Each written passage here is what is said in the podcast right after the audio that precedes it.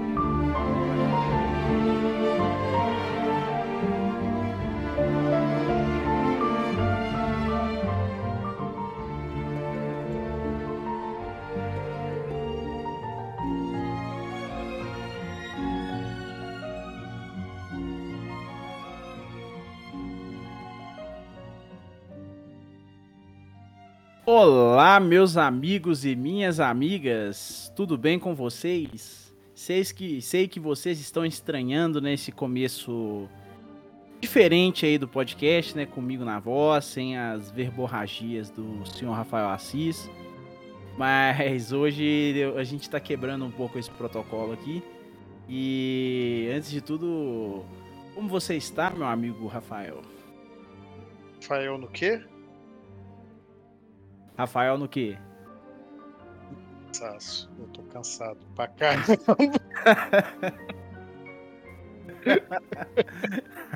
Essa vida de jornada dupla não está fácil. Não mesmo. Mas é isso, aqui estamos, meus caros ouvintes, minhas caras ouvintas. Edivaldo está fazendo esta abertura, pois, pois, na hora da gente gravar o outro bloco, a gente se confundiu, eu comecei, ele devia ter começado. A gente tem. Vocês não tem nada a ver com essas estruturas de roteiro que a gente faz ou deixa de fazer. Não é, Edvaldo? O importante é que agradecemos com muito carinho, muita satisfação a todos vocês que tiram um momentinho de seus dias ali para lavar a louça, para lavar um banheiro, para levar o cachorrinho para passear. Ou papagaio para passear. Tu sabia que tem gente que passeia com papagaio, Edvaldo? Não sabia, não. E, e, pra você também que tá fazendo a sua planilha aí, muito obrigado. É, se você nos ouve no trabalho, é, mantenha aí a compostura, tá? Para você não perder o emprego. A gente não, se perder, a culpa não é nossa. Mas hoje nós viemos aqui para falar de um filme que lida também com todas estas conjecturas que a gente chama de vida, não é, Edivaldo? Essa vida que é sempre muito complicada, composta de vários momentos monótonos, às vezes belos, a maior parte monótonos, mas às vezes belos, que nos leva a discutir sobre o filme de hoje que é A Árvore da Vida. Então, Rafael, é, para os que, os que sabem, os que não sabem, é, eu considero esse o meu filme favorito da vida. E não fui eu que indiquei, tá? A gente abriu a caixinha de perguntas lá, inclusive não mandei nenhuma sugestão trapaceira. Já tentei fazer isso, não deu certo. Mas foi uma indicação de um. É, sou, sou profissional. É, teve uma indicação de um ouvinte pra gente falar sobre esse filme fantástico. E a sinopse é a seguinte: História História de uma típica família americana dos anos 50, formada por um casal e três filhos. A rígida educação, o ambiente e o passado ainda permeiam a vida de Jack, o filho mais velho. Na vida adulta, tenta se reconciliar com o pai e com o seu passado. O filme é assinado pela direção do Terence Malick, a cinematografia do Emmanuel Lubezki e ele foi lançado em 12 de agosto de 2011 no Brasil. O filme conta com um prêmiozinho pequeno aí do cinema, né? Um tal de, uma tal de palma de ouro aí que, que foi vencedor, mas não é nada demais, né, Rafael? Nada demais, eu prefiro o peladão reluzente. Só que não. Mas, é, Edivaldo, eu ia te perguntar por que, que esse filme te impacta tanto, mas eu acho melhor a gente dar uma seguradinha para discutir isso mesmo lá no segundo bloco. A gente acha que conseguiu explicar bastante sobre as nossas perspectivas sobre este filme, que eu vou admitir que eu não tenho a paixão que Edivaldo tem, na verdade. É, esse filme dá até um pouquinho de sono, mas vamos discutir isso realmente no segundo bloco, porque este, este primeiro bloco é o momento da gente fazer aquela conversa, como diz o Neto, né? Aquela conversa gostosa com, com o nosso público do que, do que passou, do que deixou de passar, porque afinal de contas temos aí nos separando 15 dias, né? E como se fosse aqui uma conversa de bar, a gente vai aqui colocar essa conversa em dia com vocês, nossos ouvintes e nossas ouvintas. Primeiro, Edivaldo, qual que é o mini bloco dentro deste bloco que nós vamos falar? Primeiro mini bloco aí é o por dentro, nosso por dentro da história, por dentro da narrativa, por dentro de tudo, hein? É o bloco sem nome, porque foi chupinhado de um outro podcast que não vamos dizer o nome, onde a gente fala sobre é, datas marcantes da história do cinema mundial. Na verdade, mais hollywoodiano, que é difícil achar informações, mas a gente vai melhorar, gente, a gente promete. Exatamente. E como no dia que, que o podcast sairá, que é dia 22 de setembro, não tem nenhuma coisa muito especial, a gente foi buscar dentro da própria semana. Então, no dia 21 de setembro de 1938, o filme Room Service, em português, Por Conta do Bonifácio, estrelando os, os irmãos Marx, foi lançado nos Estados Unidos. E ele conta com a direção do William A. Sater. E aí, Rafael, grande clássico do cinema? um grande clássico no cinema, mas é, é, não, não, diria. Agora falando sério, não, não diria que é um grande clássico, não. Mas fica aqui a menção, porque eu acredito que essa geração ganharia muito por conhecer o trabalho dos irmãos Marx. É, é certos ouvintes histéricos não fechem, a gente não está falando aqui sobre a, aquele escritor alemão, né, que tanto contribuiu para a sociologia, a gente está falando sobre um grupo de atores.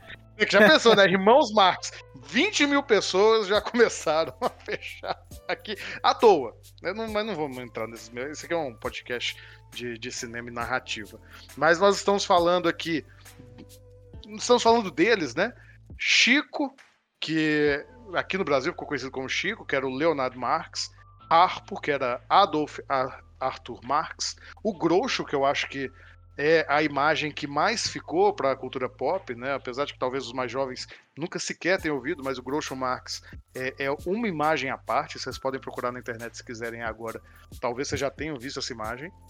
O Gumo, que é interpretado pelo Milton Marx, e o Zeppo, pelo Herbert Marx. São um grupo de comediantes, né, filhos de imigrantes judeus nos Estados Unidos. Nos Estados Unidos? Não, perdão. É, eu creio que eles começaram o trabalho deles na Alemanha, mas a, ah, em pouco tempo acabou se espalhando como um, um evento, um evento, uma trupe, né, de fama internacional. Então eles eram músicos, atores, humoristas e se popularizaram durante aí, é, vamos dizer, a segunda metade do, a primeira metade até ali o fim do, dos anos 50. A maior parte deles morreu pouco depois, mas nossa, fazendo um tipo de humor que criou gerações e que talvez a gente possa ter uma, uma boa relação com eles aqui no Brasil, meu amigo de volta, porque de certa forma influenciaram grandes nomes daqui, como por exemplo os Trapalhões.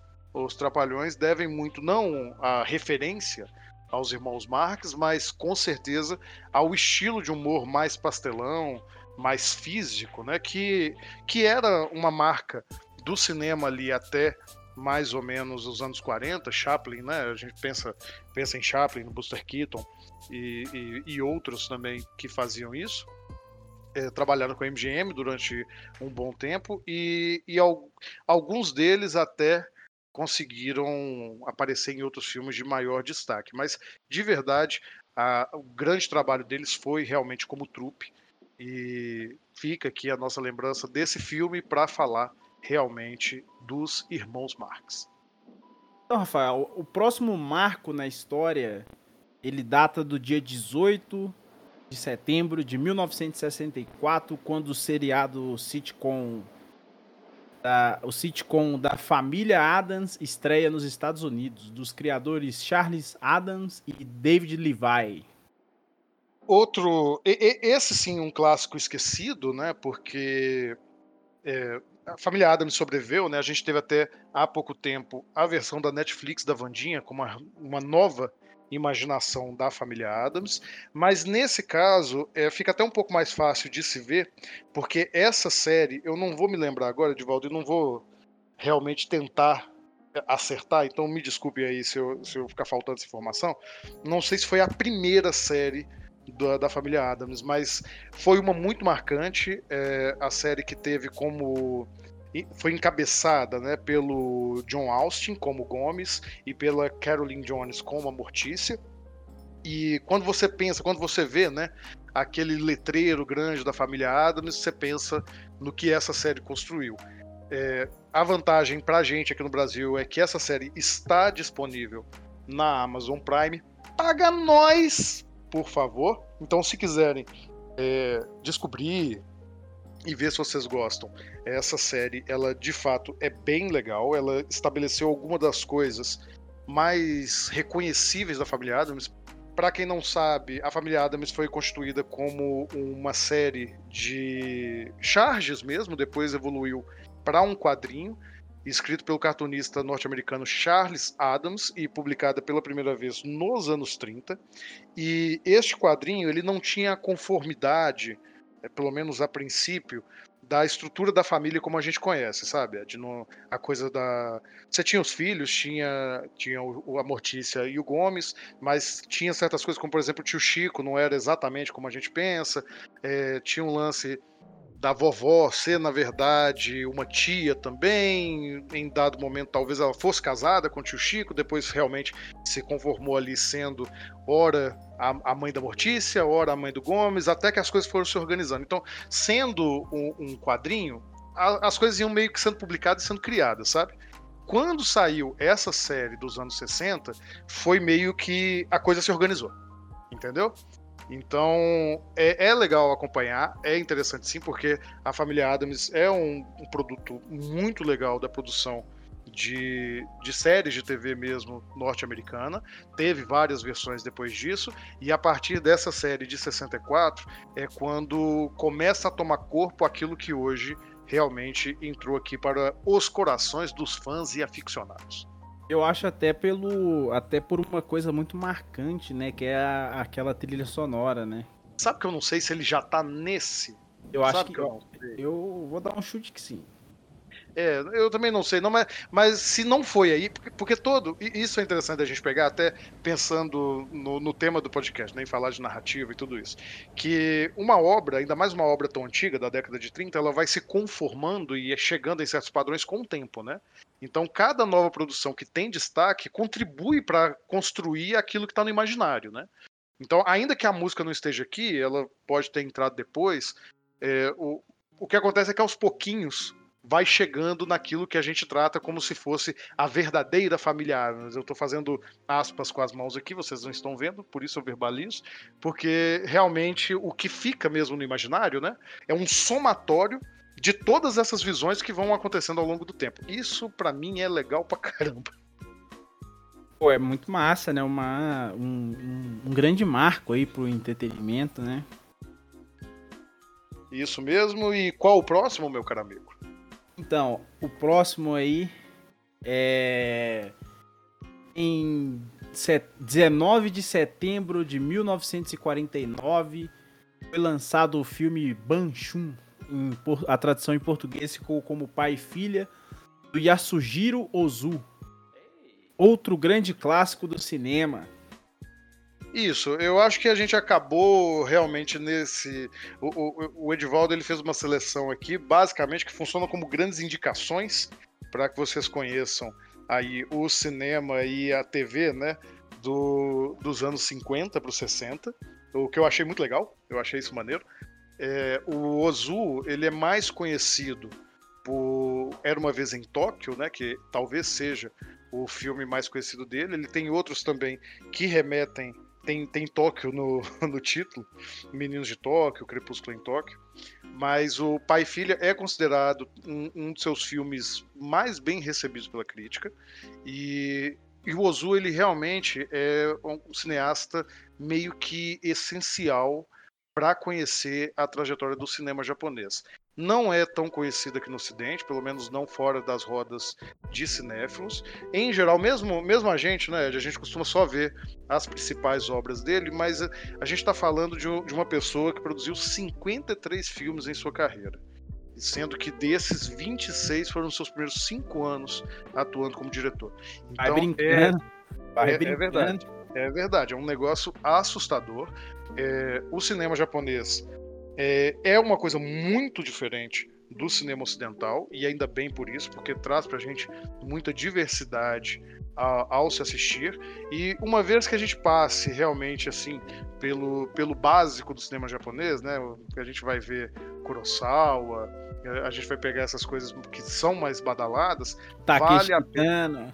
Takeshi Kitano, vale a pena a gente retornar e ver outras obras, em especial considerando que neste paizinho onde gravamos, a gente tem uma gigantesca imigração japonesa e uma influência muito grande do das formas de narrativa japonesa permeando as nossas próprias formas de contar história, em especial é, em dois grandes movimentos, um mais erudito, mais, mais coisa assim, que foi o, o, pensamento da poética japonesa com a, a introdução do haikai, ou, ou, no sentido original, né, haiku, na, na, poesia modernista, e depois, já agora no, nos anos 90 em diante, com muitos autores, em especial autores populares, autores menores de fantasia, ficção no Brasil, que tem toda uma influência da cultura de mangá e anime que explodiu no Brasil e não tem, não tem prazo para acabar essa influência. Né? Então, vale a pena a gente se aprofundar nisso, pesquisar, ler e, no caso do cinema, assistir essas obras que valem a pena. Tem mais uma para nós, meu amigo? Tenho, essa, essa eu separei por último aí, que é do seu interesse também. Uh. É, em 19 de setembro de 1952 foi lançado um seriado, talvez aí começando a brincadeira, né? Do, do mundo dos heróis, foi lançado As Aventuras de Super-Homem, dos criadores Jerry Siegel e Joe Shuster. Não vou falar um grande clássico do, do cinema, porque é um grande clássico dos seriados, né? Na verdade, Edivaldo, eu, não sei se a gente podia dizer que ele começa a festa. Mas, mas, mas sim, é, é, uma das primeiras, se não a primeira série de TV com um super-herói. De novo, desculpa que o ato falha, porque realmente a gente não conseguiu. Me veio isso aqui na cabeça, agora eu não vou parar para olhar. Eu não sei se teve uma série do Batman antes, porque os dois sempre foram ali pioneiros, Batman e Superman. Mas eu acredito que talvez ela tenha sido a primeira. Só que não é o começo da festa, porque o que acontece? Antes disso, havia uma série homônima, uma série de mesmo nome, As Aventuras do Superman, ou do Super-Homem, como chegou aqui no Brasil. Esse negócio de Superman é recente. Antigamente era tudo Super-Homem. É, que era uma série de rádio. E, e, olha que curioso, Edvaldo, que essa série de rádio ela começou em 1940 e ela foi até 1951. Em 52 começa a série de TV. Então, embora não seja uma, uma continuação direta, até pelo formato de como essas séries eram feitas, né? Mais com aventuras episódicas, meio que serviu ali como um sucessor espiritual, sabe? Quem ouvia a série no rádio migrou para TV e continuou assistindo as aventuras do Superman. Embora, evidentemente, não tenham sido o, os mesmo, o mesmo elenco, né? O elenco de vozes e o elenco de, de, da série em si, da série audiovisual, não tenha sido a mesma. Essa série ela ficou muito marcada, foi transmitida no Brasil pela Rede Globo, mais ou menos ali em meados dos anos 60, demorou um pouquinho para chegar. Lembrando, pessoal, que nessa época é, a gente está muito acostumado com com o mundo digital, né? Você grava um negócio, você coloca no HD e você transfere para outro lado do mundo. Nessa época era rolo, né? Então você terminava de exibir, levava para outro lugar, terminava de exibir, ia para outro lugar. Então as coisas realmente demoravam bastante para poder chegar. E, e, é muito curioso, foi uma série curtinha. É, a primeira temporada teve só 26 episódios e é, teve como. Pouca, pro... pouca coisa, né? Não, mas pouca, pouca. É, eram episódios menores, nessa época as séries eram menor. Mas o, o que é interessante é que o ator George Reeves, é, ele era um ator de porte, porque ele já tinha atuado, por exemplo, no E o Vento Levou. Não era uma, uma coisa muito, muito comum você pegar atores de porte para poder fazer filmes de super-herói. Lembrando que essa época, super-herói é considerado realmente uma coisa besta para criança, sabe? Mas realmente a, a série ela conseguiu deslanchar, em especial a partir de 1953, porque ela passou a ser patrocinada, sabe por quem? Por, por Sucrilos Kellogg's. Rapaz. Pois é. No final das contas, né? É, ela teve 104 episódios. Eu digo que é curtinha porque hoje em dia a gente tem séries que extrapolam muito, muito número de episódios. A julgar aí, é, sim, estou falando de da Netflix se lascando agora, que vai ter que adaptar mil episódios de One Piece. Aproveitando, deixa eu fazer uma, uma publicidade retroativa. Saiu semana passada o nosso podcast sobre One Piece. One Piece é uma série quase perfeita do, com o Neto batendo papo com o nosso parceiro, nosso querido Iago Werner, e editado aqui pelo nosso querido Edivaldo, que está aqui falando comigo. Fica então a recomendação. E, e, e Edivaldo, você já percebeu que esse bloco é basicamente para a gente indicar mais coisas do que a, a gente indicaria no, no, na parte de indicação, né? É, eu tô, eu tô achando interessante essa dinâmica aí. A pessoa vem ouvir o um podcast, vai sair com um dever de casa, né? Exatamente. Mais, mais um, vários deveres de casa, né? Só que aqui eu, nós estamos falando Nerd Tatuado, é um portal nerd. Você falou de Super-Homem, eu não, não consigo deixar de indicar, porque é um dos quadrinhos mais legais de Super-Homem que eu li no, nos últimos anos. Que o que acontece? Assim como a série é meio que uma sucessora espiritual do, da, do programa de rádio, né?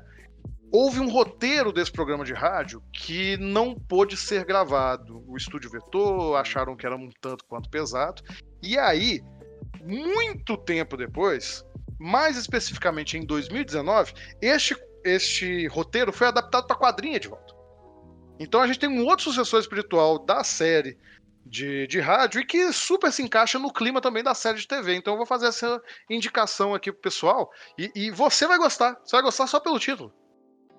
É. Superman esmaga clã. É uma história oh. do Superman enfrentando a Ku Klux Klan.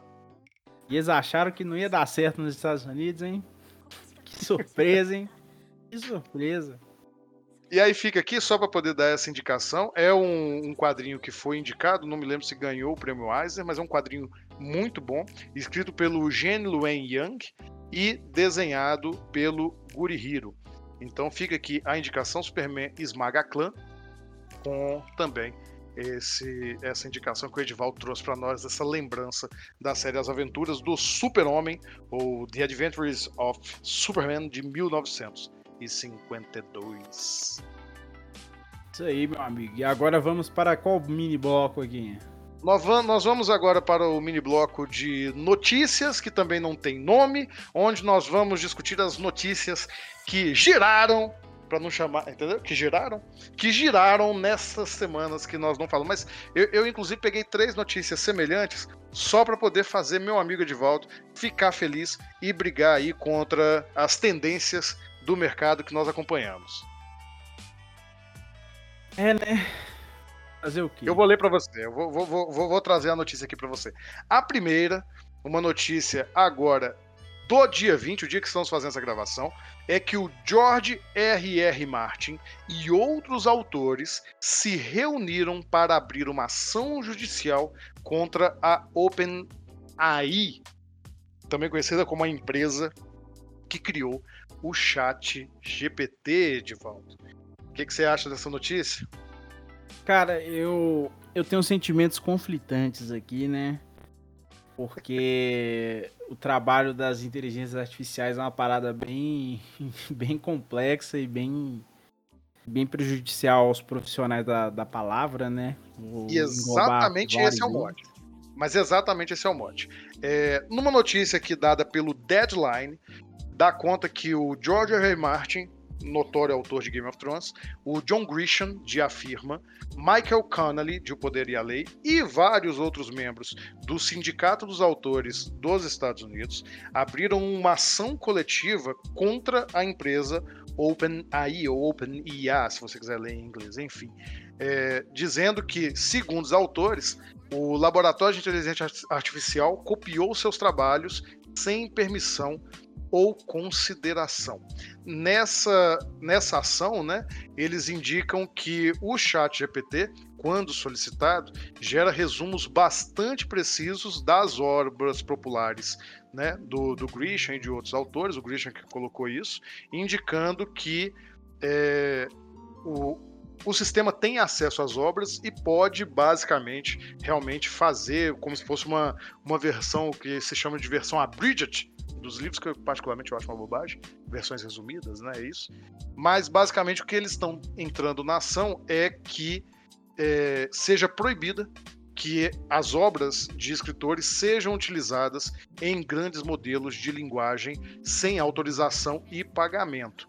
O, os danos não foram não foram especificados, mas eles estão pedindo, eles estão pedindo uma indenização de até 150 mil dólares por obra infringida. Ah, cara, é, eu acho que é um processo irrefreável, né? Por isso que eu tô falando essa questão desse da dualidade, porque a partir do momento que você bota uma arte no mundo, né? Aquilo já não te pertence, mas ao mesmo tempo a pessoa ganha dinheiro com isso.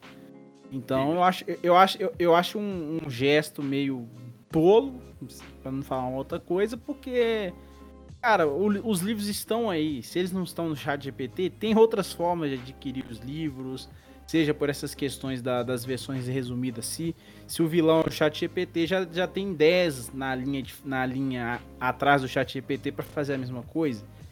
Então, talvez seja uma uma, uma histeria com algo que eles estão eles eles não eles estão olhando o problema na ponta, né? Não estão olhando o problema na raiz. Então, Sei lá, né? Sei lá o que, que esses caras tá arrumando. É, mas, mas, vale lembrar que isso acontece agora na esteira da greve dos atores e dos roteiristas, né? Não, não sei se isso continuar crescendo para outros setores, se a gente não vai ter realmente um problema maior que leve realmente a regulação, que precisa ter uma regulação, a gente tem que entender como fazer. Eu não, eu, eu não demonizo as tecnologias, porque eu acho, assim como você, que é um movimento irrefreável, mas é, é notório que a gente precisa realmente colocar ali o, o braço forte da lei para dizer o que, que pode e o que não pode ser feito. O braço Numa outra notícia. O braço tá forte da né? lei. É ótimo. Numa outra notícia, Edvaldo, para te deixar feliz aí também, é, ou não, né? Porque a situação é triste, mas eu acho que você vai gostar de xingar um, um grande estúdio. É, aparentemente, aparentemente, porque é um, eu preciso falar isso, preciso não, porque a Marvel não vai me processar, eles nem sabem que eu existo. Mas, aparentemente, é, as, produ a, a, as produções, não, o clima no trabalho das produções do MCU estavam inaceitáveis, segundo Alessandra Rebeck, pro, é, artista que trabalhou em, em Loki e Cavaleiro da Lua. É, a notícia foi dada aqui também pelo Deadline, e, e há uma aspa aqui que, que ela diz o seguinte: Eu não sei como você pode fazer as pessoas trabalharem assim. Foi a primeira série de TV da Marvel, foi durante a Covid. Houve muitas coisas que não funcionaram em nosso favor.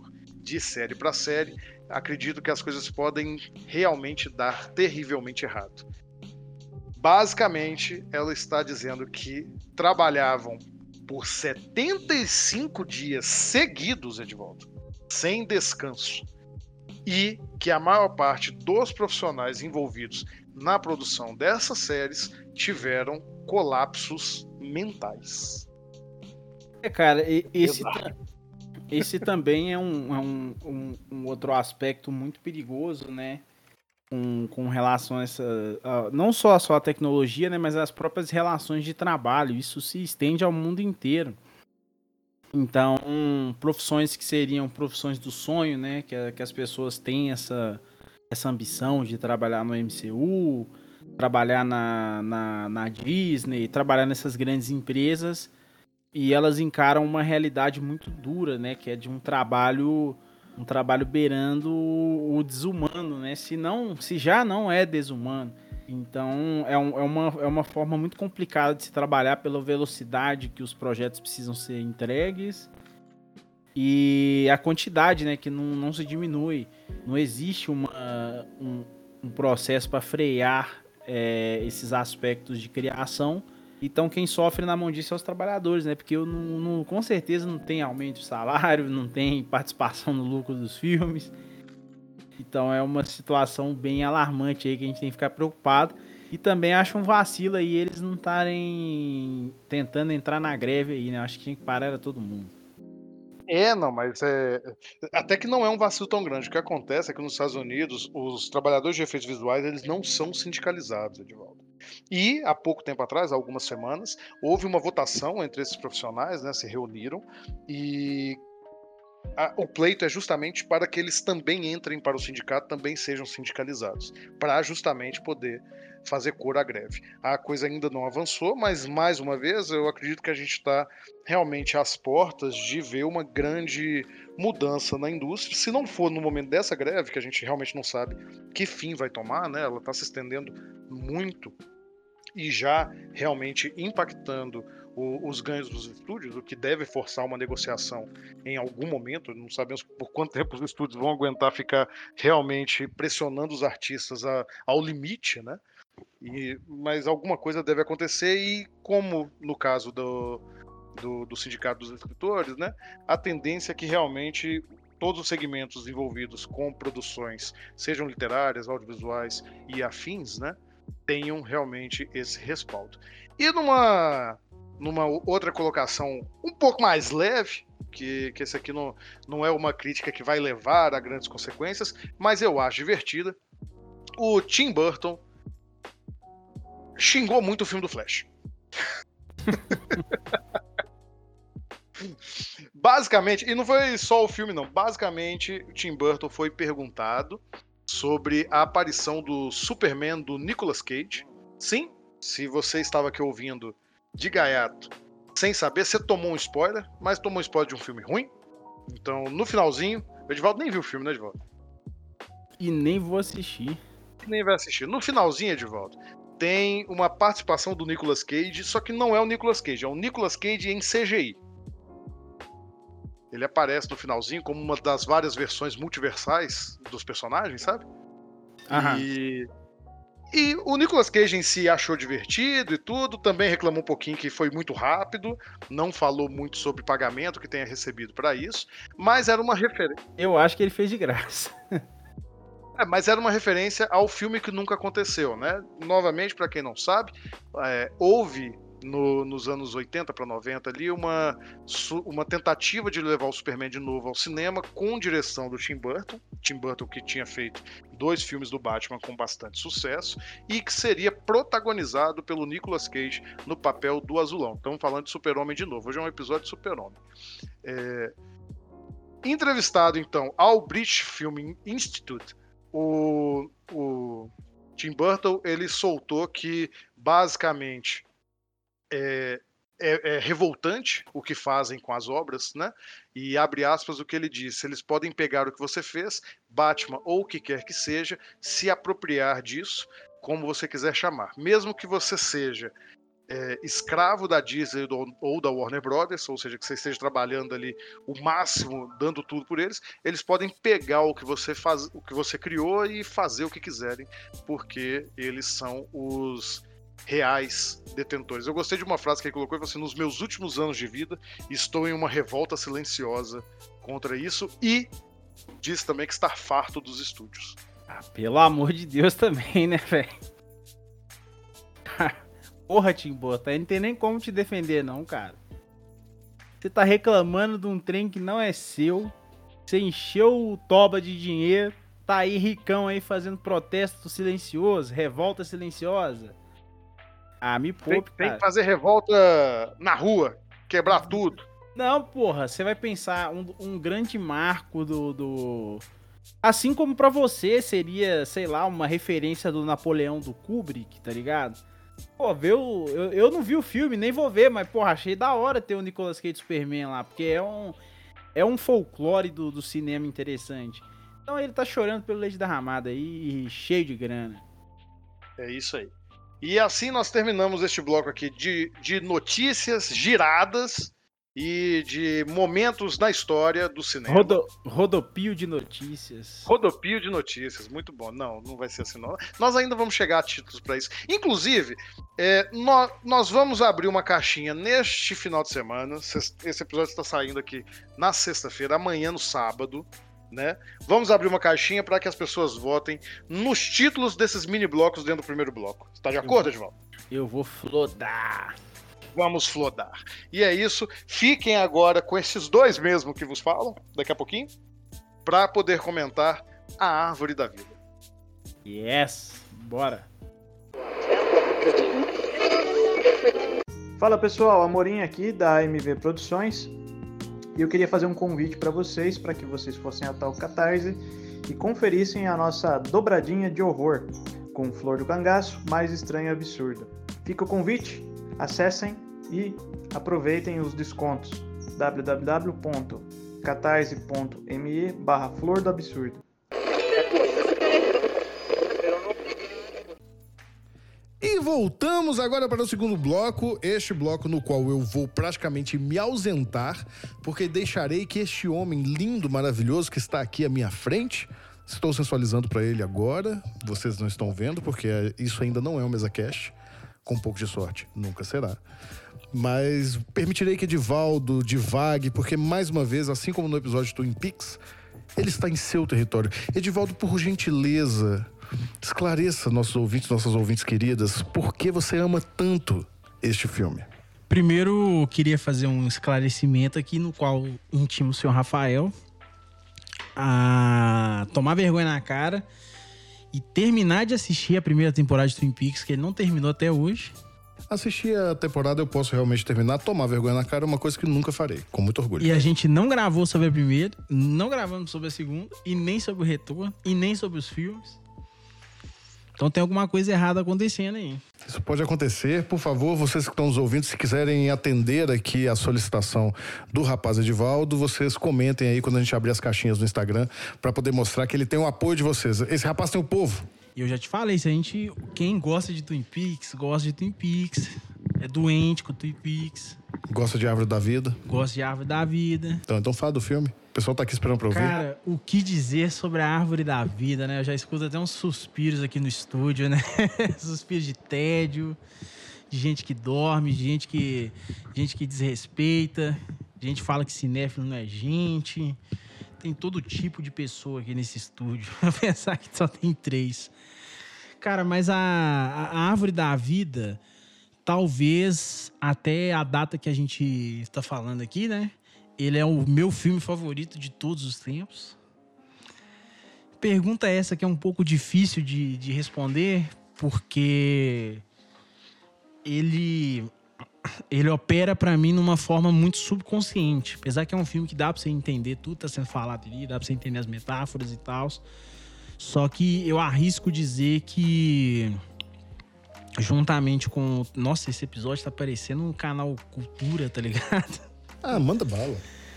Eu acho que juntamente com o Tarkovsky ali, com a, a, a, a filmografia do Tarkovsky mesmo, o Terence Malick e o Tarkovsky são os que mais se aproximam da, do cinema, da poesia no cinema, né? De uma forma de uma forma imagética, óbvio, né? E do qual os, o, os filmes são talhados por símbolos. Então, todos os filmes do Tarkovsky são simbólicos, os filmes do Terence Malick também são simbólicos. E você diria que isso dá se expressa também na estrutura narrativa desse filme, volta? Como é que para quem nunca assistiu Árvore da Vida, porque vai ter muita gente que não assistiu Árvore da Vida, porque tem muitos seres humanos racionais que estão ouvindo a gente. tem muita gente que não tem duas horas e meia para despendiar de tempo. Exatamente, né? Não, não, mais do que duas horas, porque se fosse duas horas e meia, dava para ver o filme. Parece que eu tô falando mal dele, viu, gente? É brincadeira, que é só uma provocação. mas, mas, o que acontece é que a Árvore da Vida parece que ele tem um deslocamento temporal, né? Você começa a assistir quando você tem 12 anos e termina aos 60. É, isso é um, Na verdade- processo. Na verdade, se você quiser ir um pouco além, se termina num tempo indeterminado, né? Que a gente não sabe exatamente quando Isso, não, mas é bom, que você já tá atravessando aí pra poder justamente falar isso. Explica pra quem não viu e pra quem porventura se interessa em ver, tá, gente? Tô enchendo o saco aqui, mas se quiser ver o filme, vai lá ver o filme. Eu, eu vi o filme, então vejam o filme, a gente assistiu aqui. É, como é que funciona a estrutura narrativa desse filme? Por que que ele é diferente de outros, meu amigo Edivaldo? Eu acho que primeiro que ele, ele faz o seguinte: ele pega uma história muito simples, uma história extremamente simples ali de que é um retrato de uma família no, no estado do Texas, se eu não me engano, nos anos 50. Aquela típica família americana mesmo. E vai mixando isso num período moderno, que seria a época que o filme foi lançado, 2011, 2012 ali. E ele vai intercalando essas linhas do tempo de uma forma não lógica, porque realmente não existe muito sentido ali. E, e também não linear. Só que é um pouco diferente do não linear que a gente está acostumado, né? Que o não linear dele é realmente, tipo assim, é. Eu diria essa questão dessa, dessa poesia de cinema, porque ele é um filme. Ele é um filme que. Ele é difícil de categorizar, porque ele é um filme muito solto. Então a estrutura narrativa dele se dá como? Ela se dá através da montagem. Então, talvez, eh, talvez seja um aspecto, inclusive, que eu fui que eu prestei um pouco mais de atenção na, nessa última assistida, que foi a, a forma de contar a história através da montagem. Porque realmente é um filme muito difícil de. Não difícil de entender, né? Mas é difícil de, de absorver mesmo. Só que ao mesmo tempo tem essa capa que torna um filme cult, né? Mesmo falando sobre assuntos muito. assuntos muito abertos.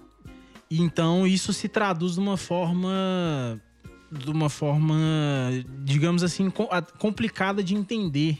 Eu sei que tá difícil de eu explicar o que que é o filme, e o Rafael tá olhando pra mim aqui com uma cara de risada, mas eu acho que o mais próximo de uma estrutura narrativa dele seria uma não linear mesmo, assim. É, não, é curioso, porque vocês vão ver nos- nos- nas próximas semanas, né?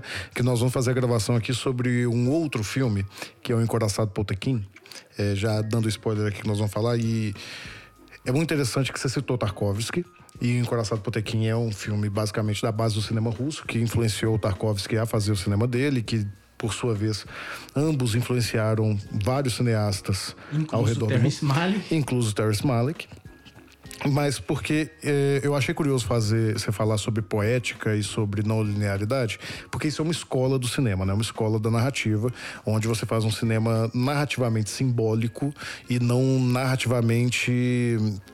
como é que eu posso dizer isso? Eu- eu- com menor foco na história. A gente não teve oportunidade ainda, fica talvez aqui para um futuro a gente falar sobre a, a estrutura do cinema narrativo hollywoodiano, né? Com, com um filme que é problemático, mas que é, é basilar para o cinema americano, que é o Nascimento de uma Nação. Este filme que basicamente estruturou a forma como o- a estrutura narrativa americana iria se construir e como que ela basicamente se tornou o padrão do cinema mundial. Em oposição a essa estrutura que a gente conhece tão bem, né? De uma história com três atos, com mocinho, com bandido, com, com, com a, a donzela e tudo isso, um- num- numa montagem linear em que a história é contada, você tinha aí esse, o que a gente chama de modelo soviético. Não se preocupem que nós vamos explicar isso num outro episódio com mais detalhes. Mas, para resumir de uma maneira mais simples, seria um cinema mais simbólico, onde as imagens elas não se elas não se concan, Concatena. não se concatenariam para é, contar uma história de, de uma forma estruturalmente coesa, mas sim temática e simbolicamente coesa. Então você poderia ter uma imagem que não seria uma sequência direta da imagem anterior, mas que provocaria emoções. É muito legal você ter puxado a expressão de um cinema poético, porque isso realmente se aproxima da poesia. No, no sentido que a poesia é uma construção de, de imagens sonoras e, e fonéticas, né? Ah, No cinema você não precisa ter essa construção, porque a construção está dada, você tem imagens na tela. Então, ah, muitas vezes eu acho que por isso é tão difícil de explicar e de entender. Não é que esse filme seja complicado, é porque a gente passou toda a nossa vida sendo educado a uma gramática cinematográfica normativa, né, desse tipo padrãozinho que a gente conhece no, no cinema tradicional. E é uma outra forma de fazer a leitura da história, através não do, de como as imagens representam a história em si, mas de como as imagens representam os sentidos que você deve experimentar à medida que você vai assistindo. Se eu falei bobagem, meu amigo Edivaldo, você, por favor, não faça nada, porque eu te dou um cascudo se você vier me encher o saco aqui. Mas essa, essa questão do, da árvore da vida, ele- eu acho ela tão significativa porque o Terence Malick é um diretor americano, norte-americano. Então, contrastando um pouco com o que o Rafael tá falando, ele é um diretor norte-americano que não faz cinema americano. Por mais que a Árvore da Vida seja contando uma história de uma família americana, Há controvérsias. a controvérsia. Nenhum filme americano faz uma montagem que nem essa, assim. Você pode tentar me dar um exemplo aí agora de cabeça não vem. Não, não, é só que eu só, eu só tô pensando que o Potequim é melhor, mas nós vamos falar isso no, no outro episódio. Mas então, a- a- essa, essa é a parte engraçada da, da- da- do, do Voltando lá, que eu não consigo explicar é, racionalmente o motivo pelo qual eu considero o melhor filme que eu já vi na minha vida. É porque ele opera comigo em. Ele opera em outras camadas. E eu acho que isso, assim, eu alio até também com o David Lynch, assim, porque eu sou muito fã. Que isso me ajudou muito a, a, a- entender o cinema não só como um, um algoritmo ali, como uma matemática de contar histórias, e sim uma experiência para você ter para você ter uma imersão. Então eu acho que quando quando você vai para assistir um filme, não que eu não analise, eu acho que todo mundo analisa o filme. O Rafael tá dormindo ali. É, é temático com o episódio. É temático com o episódio. Eu, eu vou citar quadrinhos na sarjeta, hein? Presta Opa! atenção. O. O Terence Malick ele é uma figura meio enigmática em Hollywood, né? Que ele é um diretor que hoje em dia tem muito filme, mas ele é um camarada que teve atos, sei lá, de 15, 20 anos sem lançar um filme. Eu acho que a Árvore da Vida foi um grande exemplo disso, que ele já tinha mais de 10, pelo menos 10 anos que não lançava um filme. Então, isso atrai um nível de atenção. Tecnicamente, assim, falando sobre esse aspecto do filme, o filme é, é perfeito. Eu acho que ali você tem um ápice de uma direção. Pode, ela pode ter seus excessos? Pode, óbvio. Mas ela, é, para mim, ela alcança assim, um nível de intimidade da imagem do cinema de uma forma que eu não tinha visto antes. Então, quando você assiste a Árvore da Vida, o primeiro choque que te dá é esse. Parece que você não tá vendo cinema, parece que tá vendo a vida. E não é, assim, experiências minhas. Experiências minhas. Então, esses aspectos, eles trazem muita coisa. E eu queria, na verdade, te perguntar uma coisa. É, é uma pergunta retórica que é pra gente avançar na conversa, mas para quem tá assistindo e pensando em escrever, pensando em fazer análise crítica de narrativa, saindo aí dessa, dessa lógica padrão, a gente tende a tentar encontrar o que, que há e o que não há do que a gente conhece no filme. A Árvore da Vida, Edvaldo, tem um conflito bem definido? Não tem um conflito. Não, na verdade, ele tem um conflito, né? Explique. É, eu acho que o conflito mais complexo do, do filme é o grande dilema da, da, da grande protagonista do filme, né? Que é a Jessica, a Jessica Chastain. Ah, é só um, só um adendo. Esse filme tem a Jessica Chastain, o Brad Pitt, o Champagne. Só isso, assim. Só isso num trio desse filme. E, e o, o grande conflito dela se parte com um alerta de spoilers aí. Se você não viu o filme, pare agora que é fa- essa família ela perde um dos filhos. Tinham três filhos, um deles vai falecer. É, a primeira instância eu não tinha captado quando que era a morte, assim, mas depois você entende que ele não morreu naquele período que a gente está vendo ali, que a gente vai acompanhar a infância deles, a, a infância mesmo, entre seis, sete anos ali. E depois a gente vai acompanhar o personagem do Champagne, que seria o irmão mais velho lá, quando ele já tá na casa dos 50 anos, alguma coisa assim. Então, o grande conflito se parte da figura da mãe, que existia uma, uma certa questão da, de uma bondade, daquela bondade, como se fosse um cerne do, do bom, tá ligado?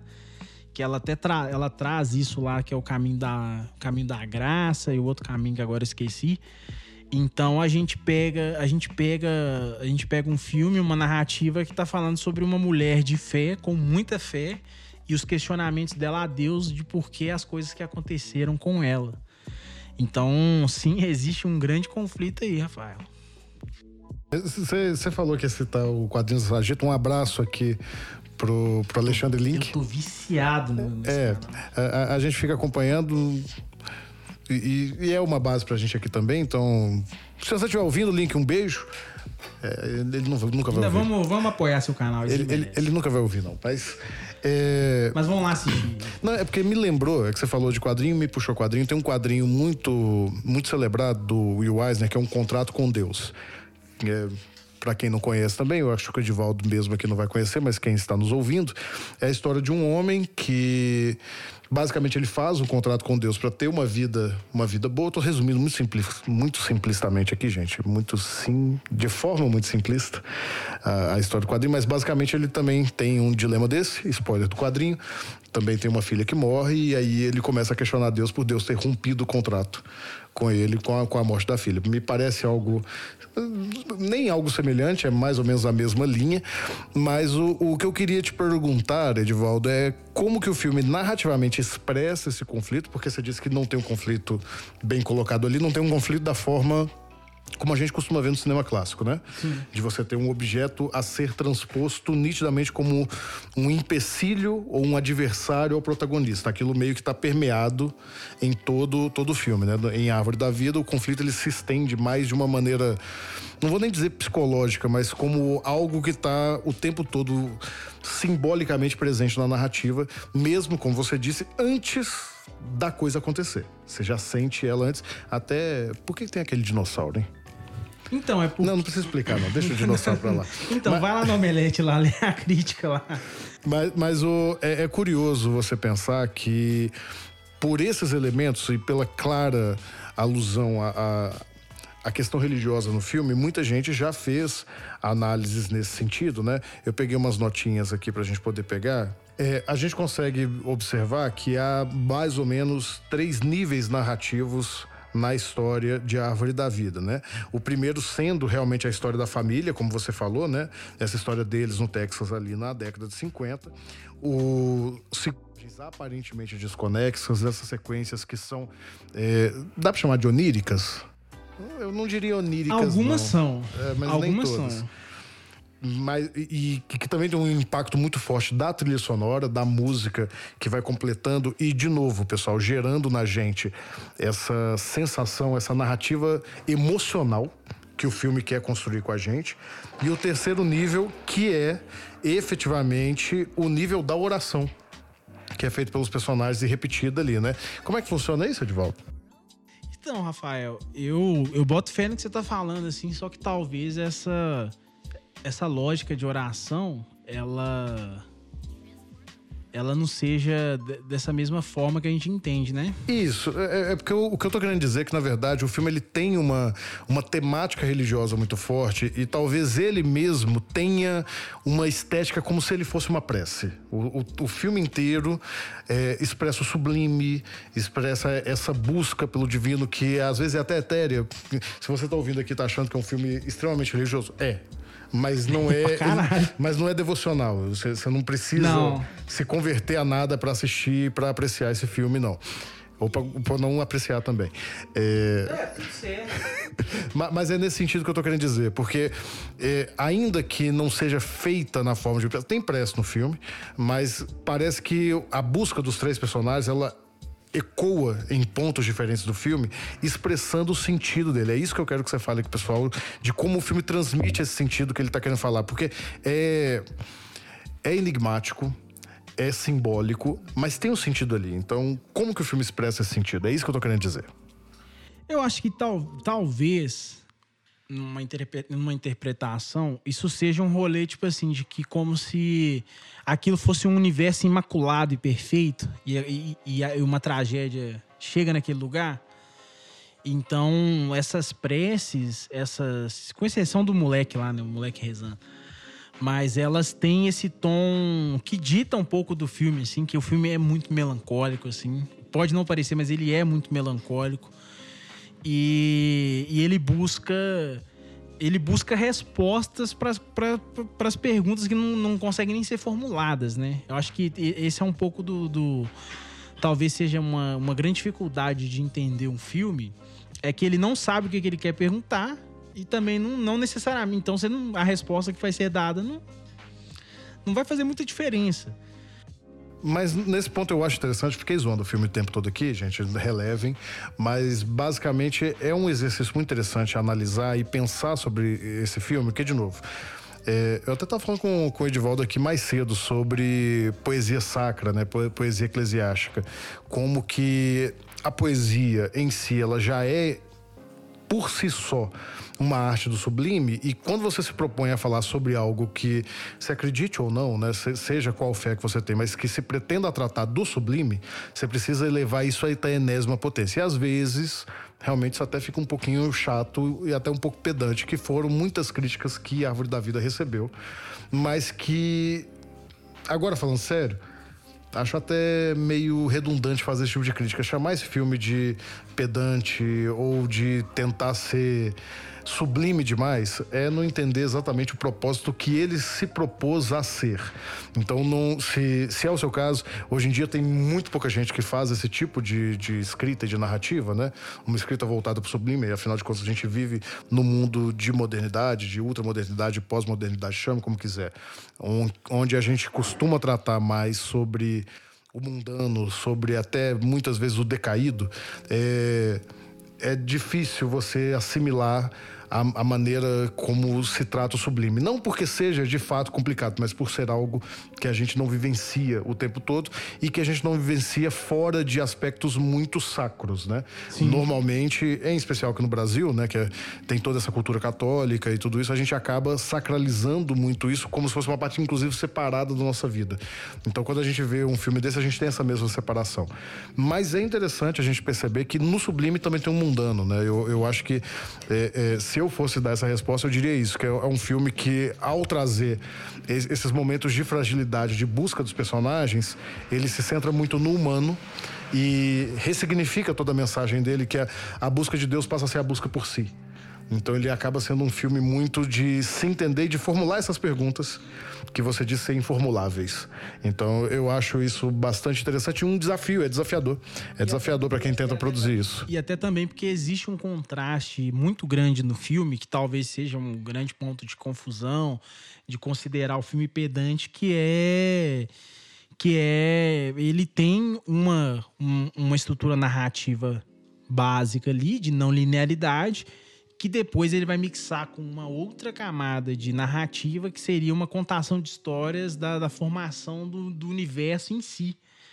E isso, e isso, de uma certa forma, pode soar muito deslocado, mas dentro da ideia do filme, assim, pelo menos na minha interpretação, que esse filme não, é, aqui não existe respostas certas. Assim, dá pra deixar claro. Nós vamos terminar esse bloco sem explicar nada, gente. Mas ao, ao mesmo tempo dessas perguntas, esses questionamentos, traz toda essa construção do universo, passa pelos dinossauros aí que todo mundo, quem não sabe ainda, Rafael é um aficionado por dinossauros. Eu fui ver esse filme só porque no trailer tinha dinossauro, eu quebrei a cara. Eu fui no cinema, eu quebrei a cara. Mas ele. Eu achei que era Jurassic Park. Talvez ele. É, porque. É... Jurassic Park. Mas ele, tra ele traz essa. Ele traz essa, essa questão de falar de até do, do como o ser humano é pequeno mesmo, dentro da história do universo dentro dessa lógica de Deus, alguma coisa assim. Eu tô rindo aqui, desculpa te cortar, é porque eu já tô pensando na indicação cultural que eu vou fazer nesse episódio. É bom, eu quero ver você lembrar ela. Vou, vou lembrar, vou lembrar. Você sabe que nós não vamos dar ela agora, né? Então não, quero ver se você vai lembrar. Não, mas tá tranquilo. Eu, eu, eu, só quero puxar, vamos realmente fechar esse bloco, porque esse filme, e, e, eu acho que a gente consegue passar essa, essa última linha.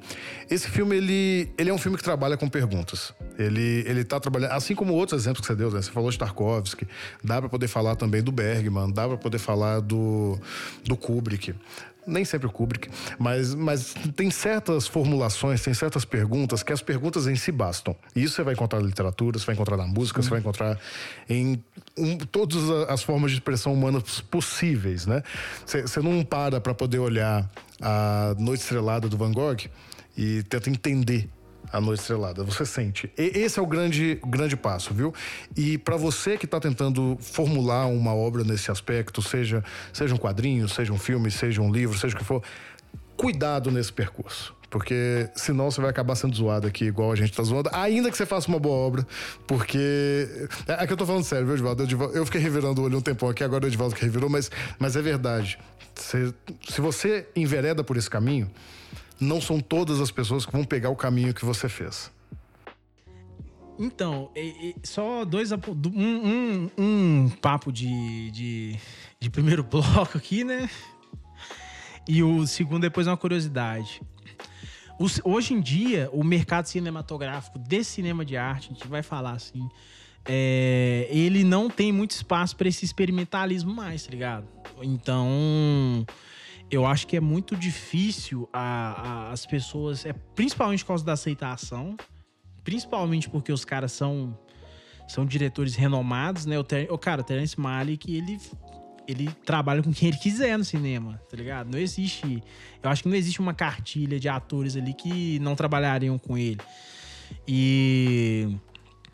Então, com exceção do cinema de terror, né, que é um nicho que está crescendo, que é rentável, mesmo no cinema de arte e terror, ele abre esse espaço para um experimentalismo, mas fora, fora dessa bolha não, não, não, não tem mais esse espaço, né? Então, talvez a gente está vendo através da Árvore da Vida, um dos últimos filmes poéticos desse tipo de gênero, assim. Não tô falando que é o melhor, só tô falando assim que não, não, não tá tendo mais espaço para esse tipo de cinema.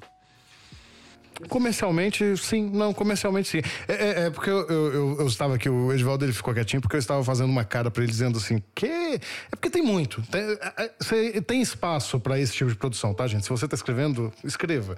Mas, realmente, comercialmente você vai no cinema e tem basicamente todas as salas ocupadas pelo filme do Flash. Não, e tudo tá. E assim, o questionamento nem é esse, assim, porque eu acho que aí já dá pra gente falar de uma outra, de uma outra seara. Mas só vamos falar de uma informação extra do filme aí, né? Só pra não falar que a gente não chegou em respostas nenhumas. É, esse filme, ele teve. Ele teve uma gravação de Brutus, né? Com para poder montar um filme de duas horas, ele teve um total de 300 horas de filmagem para para construir esse filme de duas horas. Uma outra informação, ele ganhou a Palma de Ouro, né, que seria um, um maior prêmio do cinema desse tipo de gênero. E e o filme é a, a fotografia assinada pelo Lubeski, que é um, pô, o Lubeski é foda pra caralho. A você falou da trilha sonora também, que é foda. Ela é assinada pelo Alexander Desplat. Procure o trampo desse cara que ele é bom. E é isso. E se vocês ficaram curiosos com as outras 298 horas, não se preocupem que assistindo o filme você vai experimentar todas elas. Ah, a menção ao na sarjeta antes de é. acabar. Vai lá, vai lá. Que o vídeo que o senhor me indicou dele lá de um, de um, de um mangá que é contemplativo. Eu não lembro o nome do mangá já, não sei se é SpaceX. Não, SpaceX é, uma É, empresa. Planets. Planets. Planets. Mangá maravilhoso. Por favor, gente, peçam pra gente analisar mangá e quadrinho aqui também, porque só filme eu fico cansado. E manda também, né, pelo correio aí. Ah, seria bom. Mas ele, ele fala uma coisa que é interessante lá, que são essa questão dos filmes que dão sono, as coisas que dão sono, e que isso não necessariamente é uma coisa ruim. Que é um filme que te deixa num estado. Eu tô parafraseando ele, hein, gente. Qual é o nome do, do, do cidadão? É o Alexandre Link do Quadrinhos na Sarjeta. Exatamente, o grande Alexandre. Não se lembra de mim, não, né, Alexandre? Mas eu- gosto muito de você.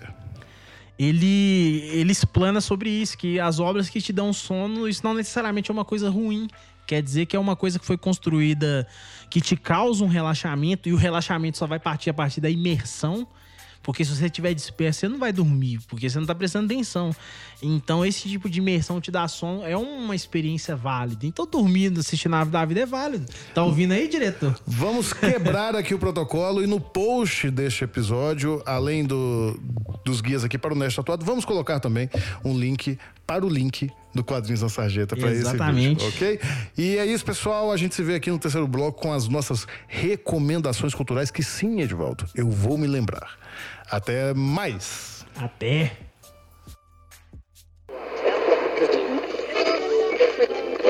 Fala galera nerd, aqui é o Faustino Neto, o Nerd Tatuado. Eu espero que vocês estejam gostando desse podcast. Entre nós, um novo podcast aqui na nossa casa. Você já conhecia o, o nosso site, o Nerd Tatuado? Somos um site, um Instagram, um canal de comunicação sobre cultura pop, nerd, geek e sobre tatuagem. Mas você sabe que para manter isso tudo aqui crescendo cada vez mais, a gente precisa do seu apoio, a gente precisa da sua ajuda. Você pode nos ajudar pelo Apoia-se, que é apoia-se barra nerd tatuado, ou você pode apoiar também pelo cartaz que é barra nerd tatuado, ou então fazer aquele velho Pix da Alegria que é contato arroba nerdtatuado.com.br ou nerdtatuado.gmail.com Faz um Pix e também você pode se tornar assinante também no nosso PicPay, que é picpay.me barra nerd tatuado. É só um real, você já ajuda o nosso canal.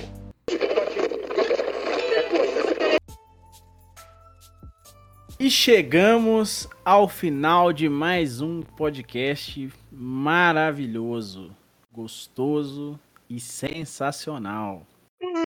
É, eu também gostei bastante, soninho bom. Esse podcast aí ele vai ficar conhecido como o, o, o, o nosso filme de arte, né? O, podcast eu só, eu pessoas, o pod- o podcast que as pessoas dormem, né? Não, eu só imagino que quem ou- ouviu o podcast, porque as pessoas só veem o recorte, né? Só vê o que foi editado, o que foi no ar. Vão achar que eu detesto esse filme. Eu não detesto o filme, tá, gente? Mas aqui a gente tinha que fazer o contraponto, porque o Ed ama tanto que a gente não pode só elogiar as coisas, né? Nós temos que, que fazer as explicações, fazer tudo, né, meu caro amigo? Você sabe, você me entende. Você me ama Exa- também. exatamente aí. Todo mundo. Todo Igor 3K precisa de um Monark, né? Ô, filho da mãe! Olha só! Olha só, eu não te perdoarei por isso. Eu já ia falar aqui para quem quer participar desse círculo de amor nos seguir no Instagram, mas se você quer participar desta patifaria em que eu sou aqui humilhado e comparado a certas pessoas, como é que, como é que eles podem fazer de volta? Como é que eles podem nos encontrar? Eu vou falar, a gente tem dias de podpar, né? Que é só o amorzinho entre os, os apresentadores e dias de flow, né? oh, meu Deus. É, gente, só pra deixar claro, é uma brincadeira aqui, tá? Nenhum de nós se compara com, a- com essas atrocidades aí, não. O podpar é maneiro, tá? Só pra deixar Pode ficar claro. maneiro. Eu, eu já ia falar assim, pô, você vai chamar os caras de atrocidade assim na alta, assim a gente nunca vai ser convidado. Não vamos mesmo. E se um dia a gente for do podpar, eu vou falar, já falei mal do podpar. Já. No- no- nosso passado vai nos condenar. Mas diga aí, Edvaldo, como é que as pessoas podem te encontrar? É, vocês podem me encontrar no Instagram, no Edivaldo Não É Poeta.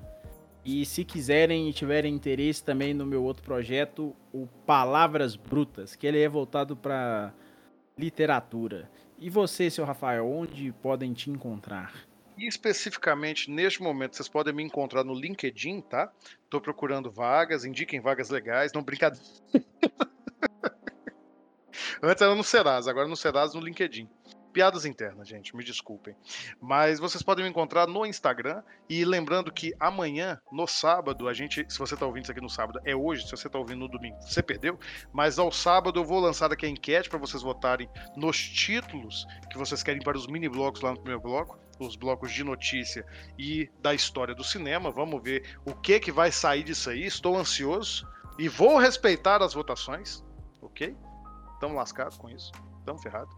Então me sigam lá no Assis underline foto do jeito que se fala em português sem estrangeirismos. E se vocês assim também desejarem, podem seguir, evidentemente, o canal aqui, o canal no Instagram desta, o canal, né, o perfil no Instagram desta digníssima casa que nos recebe, que é o Nerd Tatuado. Basta procurar Nerd Tatuado, que a gente está sempre colocando lá vários memes, resenhas, materiais ali sobre cinema e cultura pop no geral. E Edivaldo, qual sua indicação para hoje? Cara, eu vou indicar uma coisa que é muito. vai muito na linha do, do, do filme que a gente falou. Que o filme se chama A Cor do Romã. Na língua dele lá é. Se chama Sayat Nova, de 1968. O filme é dirigido e escrito pelo Sergei Parajanov. E você vai ter que se virar para encontrar esse filme aí, mas dá-se um jeito. Experiência cinematográfica muito maneira e, muito, e dialoga muito com esse cinema poético aí que a gente falou bastante no, no, no bloco de sobre a narrativa, né? E você, seu Rafael, qual que é a sua indicação? Bom, a minha indicação é o filme mais poético da história. É A Vida é Bela, de Roberto Benini. Brincadeira de novo. Não estou fazendo isso, Edvaldo. É. Edvaldo, Edvaldo ficou em silêncio, ele trancou. ele trancou. A, é, a, a, a, última vez eu tive que censurar, né, no episódio do Estúdio Ghibli. Teve mesmo. Não, mas não, se você quiser censurar aqui também, mas não faço não, é engraçado. É porque tem, tem todo um, um ranço com a vida é bela, viu, pessoal? Mas se, se você tá entrando no mundo do cinema agora, no mundo da cinefilia, primeiro, meus pêsames, mas, mas quem, depois vocês podem acompanhar. Quem Eu vou fazer uma. Quem tem, quem tem ranço com a vida é bela? Toda a crítica cinematográfica do universo. É o de 97 ou outro? É o do Benini. Do menino, do tanque no campo de concentração. Ah, pode crer. É, você tá lembrando agora. É, é um filmezinho divertido. Professores passam pra gente na escola, mas. Enfim. É um, filme, é um filmezinho divertido. Aí é de né? Não, mas, mas justamente esse é o problema do filme. Porque ele é um filme sobre campo de concentração, sobre nazismo, ele é um filme divertido. É, é, esse é o Hans. Enfim, um dia, se vocês quiserem, estão ouvindo aqui, vão lá no Instagram, comentem pra gente sobre se vocês querem que a gente explique por que, que esse filme tem problemas. Mas eu vou indicar um filme que não, não traz aqui o ranço dos críticos, mas eu acho que vai trazer o ranço do Edivaldo.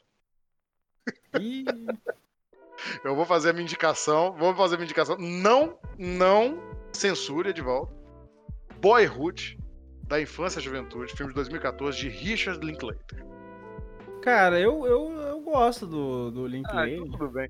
É, é, eu, não é o melhor filme dele, não é o meu favorito dele, mas eu acho que nessa noção que a gente está falando sobre crescimento, sobre paternidade, sobre toda essa coisa da vida, né, que a gente vê no, no, no filme aí do Malik, não que seja a mesma coisa, mas eu acho que é uma boa dobradinha assistir o Malik e o Linklater, em especial se você tiver com problemas para dormir. Veja os dois. Você vai tirar aquele, aquele soninho gostoso. Piadas à parte, meu amigo Edivaldo, como sempre, foi um prazer assistir e dividir as discussões de cinema com o senhor. E fica aqui realmente o convite a todos os nossos ouvintes para nos acompanharem. E se você gostou, por algum motivo, de ouvir esses dois Jacu falando, compartilha esse podcast com alguém que você gosta, favorita aqui no Spotify, comenta aí embaixo sobre as suas. Aí embaixo eu falo como se fosse YouTube, né? Mas comenta no, no episódio do podcast o que, que vocês acham, comenta lá no post também do Honesto Tatuado. E nós nos vemos aí novamente daqui a 15 dias com mais curiosidades sobre o cinema, sobre mais análises de filme. A semana que vem, semana que vem também tem um pedido, né, Edvaldo? É um filme que também foi um pedido. Semana que vem é um. Não, semana que vem não, na outra semana, é, no próximo é... programa. Exatamente. Isso, no próximo programa também é um pedido. Então, se você pediu esses filmes, marca a gente aí, compartilha e marca a gente no Instagram. Só, só, é só uma tradição, né, de uma tradição muito forte aqui em, BH, em Belo Horizonte, né, que é a tradição dos bares. Nós somos como aquele músico com um violão singelo. Você chega com um papelzinho com uma música e a gente canta. São tantas emoções. É, essa música não existe, mas tudo bem. Não, não é assim do Roberto Carlos, não? Não. Ai, eu passando vergonha aqui no podcast. Como é que é a música? Vambora, vamos encerrar o podcast. Ah, meu Deus, não acredito. Não, não é são tantas emoções, não? Não. Meu Deus. Deixa no comentário aí no Spotify como é que completa, qual que é o, o, o complemento. Não, mas foi ótimo então, que a gente não vai tomar strike aqui por causa, por causa de direito autoral. Nossa, a, a, gente vai tomar strike por agredir a música, né? Não por copiar ela. É isso, pessoal. Vamos embora que eu já tô ficando doido. Até daqui a 15 dias. Um grande abraço para vocês. Tchau.